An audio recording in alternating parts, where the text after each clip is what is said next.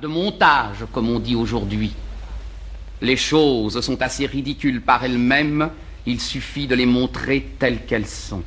Certes, monsieur Renard, et nous commençons tout de suite.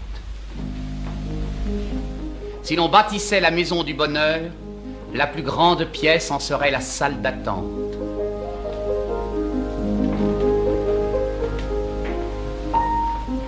Il fait une soirée d'une douceur. À qui pourrais-je bien demander pardon C'est le printemps. Chaque fois qu'on a le dos tourné, un bourgeon éclate. Comme vous avez la peau blanche. Oui, mais c'est bien salissant. Et quel sein Je veillerai bien des nuits entières à la lumière de ces globes-là. oh, ça me ferait une belle jambe. Madame, vous n'avez pas besoin de ça. Oh, la lune est pleine. Oui, et j'ignore qui l'a mise dans cet état. Avec une femme, l'amitié ne peut être que le clair de lune de l'amour. Oh, l'homme est plein d'imperfections. Bon, si l'on remonte à l'époque où il a été fait. Je vous fais peur? Non. Je voudrais bien vous rencontrer toute seule au coin d'un bois. Une femme à l'importance d'un nid entre deux branches. Je me rappelle avoir été petite fille poursuivi par un homme tout décolleté du bas et qu'on appelait l'homme au nez rouge. La fidélité pendant la vie, ce n'est rien, mais mourir, paraître devant Dieu sans avoir trompé son mari, quelle humiliation. Vous êtes très intelligent. Vous êtes très intelligent. Oh, quand on me dit que j'ai du talent, on n'a pas besoin de me le répéter, je comprends du premier coup. Mais vous ne m'avez pas raconté la fin de l'histoire. C'est vrai, excusez-moi. Alors le jeune homme arriva et il la baisa. Tiens. Je dois vous dire, madame, que le mot n'avait pas encore le sens qu'on lui prête aujourd'hui. Dommage. Votre mari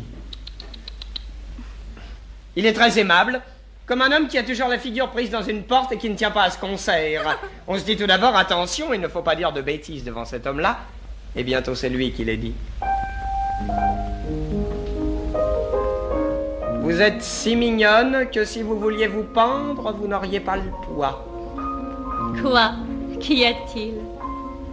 Vous voulez coucher avec moi? Faites. Depuis que j'ai vu mourir mon pauvre frère, je ne refuse rien à personne. Mais je... Oh, je suis la plus honnête des femmes. Je n'ai jamais trompé aucun de mes amants. Vous vous taisez, madame. On sait ce que ne pas parler veut dire. Madame, je me jette à vos pieds s'il y a un bon coussin. Partez, Henri. Je sens bien que si vous restiez ici une heure de plus, je serais cocu.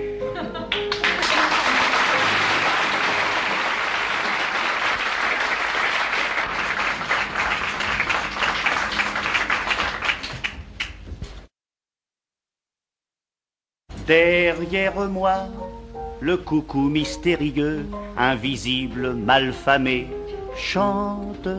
On l'accuse de déposer ses œufs un par un dans des nids de grives, de rouge-gorge, de fauvettes, de merles, de bergeronnettes. Ah, le beau crime Eh bien, et vous? Avec ça, avec ça, que vous ne déposez jamais vos petits dans le lit, dans le lit des autres. Mais vous n'avez pas la loyauté de chanter coucou pour prévenir.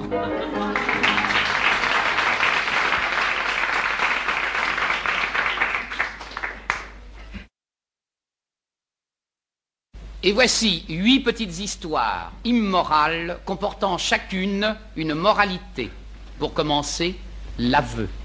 Monsieur, avant que vous ne bénissiez notre union, je voudrais vous faire un aveu.